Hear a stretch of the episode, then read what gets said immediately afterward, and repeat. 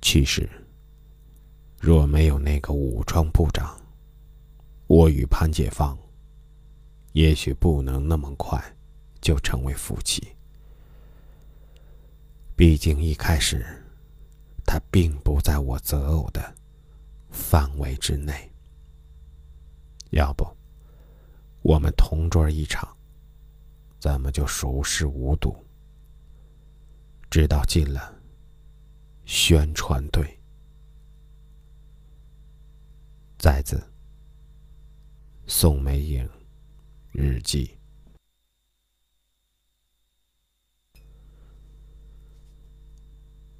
早上，老贺让我与他一道回公社，说有新任务。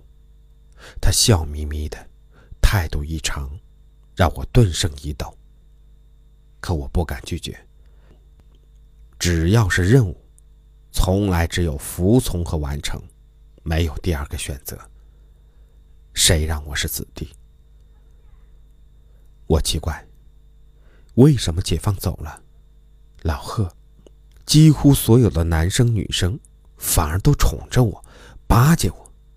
仿佛一夜之间，我摇身一变，不再是可以教育好的子弟，不再要时时检查自己的思想，不再要看任何人脸色，而是想做什么就做什么。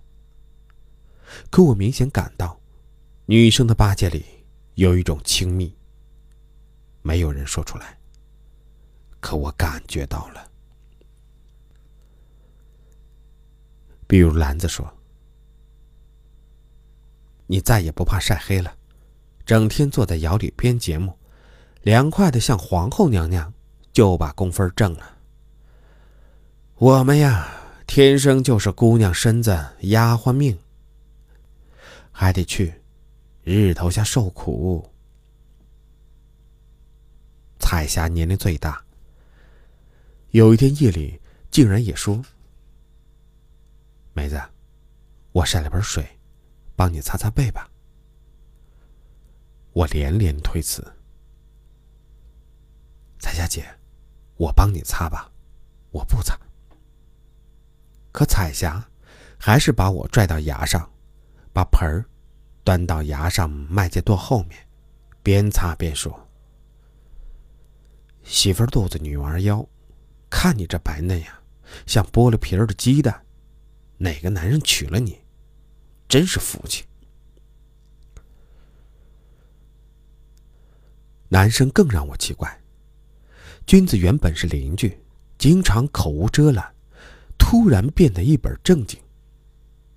那天我说：“我拿半个馍馍换你一勺韭菜吧。”再过去，他会连碗倒给我，可那天似乎没听见。眼皮都没抬就过去了，让我莫名其妙。柯子原本最会使坏，有次竟然用镰刀挑一条蛇，追得我满滩跑，鼻涕眼泪糊一脸。末了才看清，是一条蒿子扭的草绳。可最近他变了个人似的，割草回来，总会扭一条艾绳，给我放在铺头点着说。别说蚊子，就是有蟒也熏跑了。放心睡吧。老贺也变了，不再板着脸，而是眉里眼里都是客气，都是小心翼翼，都是对献媚。就像此刻，老贺把我的布包抢过来，挎在肩上，推着自行车。让我先坐在后座上，然后偏腿上去。直到最后一刻，我都没有明白面临的新任务是什么。我坐在武装部长办公室椅子上，喝着泡了竹叶的凉开水，等汗珠一点一点落下去。我想，也许这次会让我编一出学大寨。赶大寨的新戏，拿去参加县里汇演，然后再去参加地区汇演。要是解放在就好了，解放写戏词儿可是一绝，没人能比，韵哲绝不会搞错，唱起来要多顺有多顺，因为解放懂曲调，不像老贺。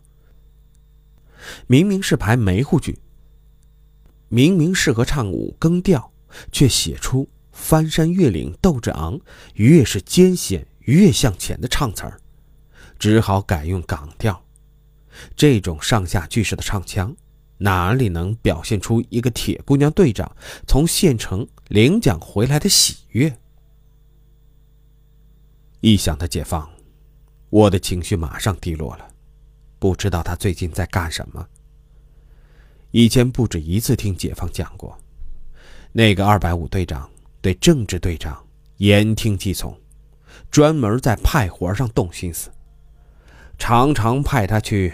那座电影院饲养室出圈，下去担新土，上来担牛粪。十担粪，挣一分工，而担新土却是捎带，从不计工分。若在大车门饲养室，新土是用架子车拉好堆在门口的，只等出完粪，用锨往里扔就行了。解放身单力薄。从生下来身子就弱，哪里经得起这样折腾？我悔得肠子都青了。解放啊，解放！你多么傻！我不过是说了句“净得仿白袍不知啥味儿”，你就那么顶真儿，就要去弄一个给我尝。结果，把你尝出宣传队了，尝到二百五手下受苦去了。你让我怎么办？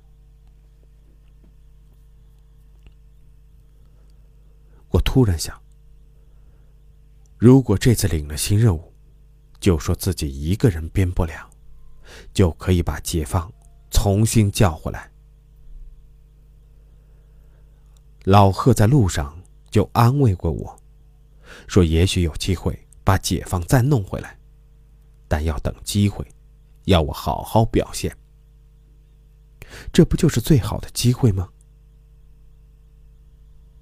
我在那一刹那间，兴奋起来，觉得自己也学聪明了。老贺呢？我这才发现，老贺不见了，只剩下武装部长笑眯眯指着桌子上的糖块说：“知道，知道。小宋很有才气啊。”我听说你表现的很好嘛，只要表现好，就有前途，党和人民眼睛是雪亮的。出身不由己，道路可以选择吗？我一怔。对了，我是小宋。武装部长总是这么叫，被别人喊惯了梅子，就忘记了小宋。一听就像拿工资的公家人。后来部长说了什么，我全没听进去。我只急着想说自己想说的话，只知道这话只要说到部长这里才顶事，来不及想别的，根本就想不到别的。所以，我在部长停顿的一瞬间里说：“部长，你让解放回来吧。”他回来，我们一起编戏，就能编出好剧本，就能去参加地区汇演。解放有才气，我的才气跟他比起来，简直是小巫见大巫。部长，您不知道，以前那几出戏都是解放写戏词儿，解放的戏词儿是一绝。解放不是姓潘，你姓宋吗？怎么都改姓吴了？还分大小？我噗呲一笑，刚要解释，就看到部长的脸变了，变得如同猪肝脖子也变了，喉结凸出来，一股一股。部长站起来，椅子在他屁股下咣当一声，撞在桌子腿上。我进了声，脊背一阵发冷，密密麻麻，一层疙瘩就布满全身。我隐约看到，老贺的头似乎在窗户玻璃上一闪而过。我屏住气，用力把所有声音压回胸腔，眼睛盯着挂在墙上的那杆枪，不再说“解放”和“解放”的戏词儿。出公社后，老贺没有让我回家，而是悄悄把我领到了公社卫生院，进了妇产科，交给一位女大夫。我糊里糊涂就被女大夫弄到那张奇怪的床上，被命令脱掉一只裤腿，然后躺下去，双腿搁在铁架子上。后来，女大夫低声对等在走廊里的老贺说。没事儿，我保证绝对没事儿。然后，老贺脸就笑成一朵花然后老贺就说：“小宋，你不用回去了，铺盖我亲自给你送回来。”我奇怪他怎么也喊小宋？为啥？为啥不回去？我也去劳改队吗？老贺一本正经的宣布：“小宋同志，你现在是公社广播员了，是挣工资的公家人了。以后我有啥事求你，你可不能不管啊！”我脸前突然晃过武装部长那张脸，晃过那双盯着自己笑眯眯的眼睛，似乎一刹那间明白了，为什么去卫生院。为什么进那个妇产科门诊？他们这是检查我是不是黄花闺女啊！耻辱，天大的耻辱！我突然抱住老贺胳膊说：“不，不，我要跟你回宣传队，你把我带上来，你也得把我带回去，你不能不管我。”老贺摇摇头，我也得听部长的，你就认命吧。嫁给部长儿子，对你其实是件好事儿。我看看老贺的脸，突然扭头撒腿就跑。我忘了自己是如何兔子一样跑下崖，扑进娘怀里。怎么也给娘说不清楚，为啥跑？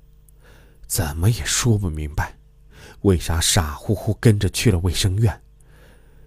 只知道心里像憋了一块石头，只想用嚎啕大哭来对娘诉说委屈。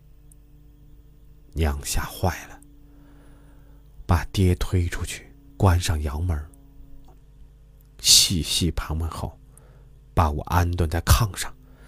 拉开被子盖上，说：“你睡你的，就是装死也得给我装。”然后，娘锁阳门，一双解放脚，咚咚咚出院，上牙去了。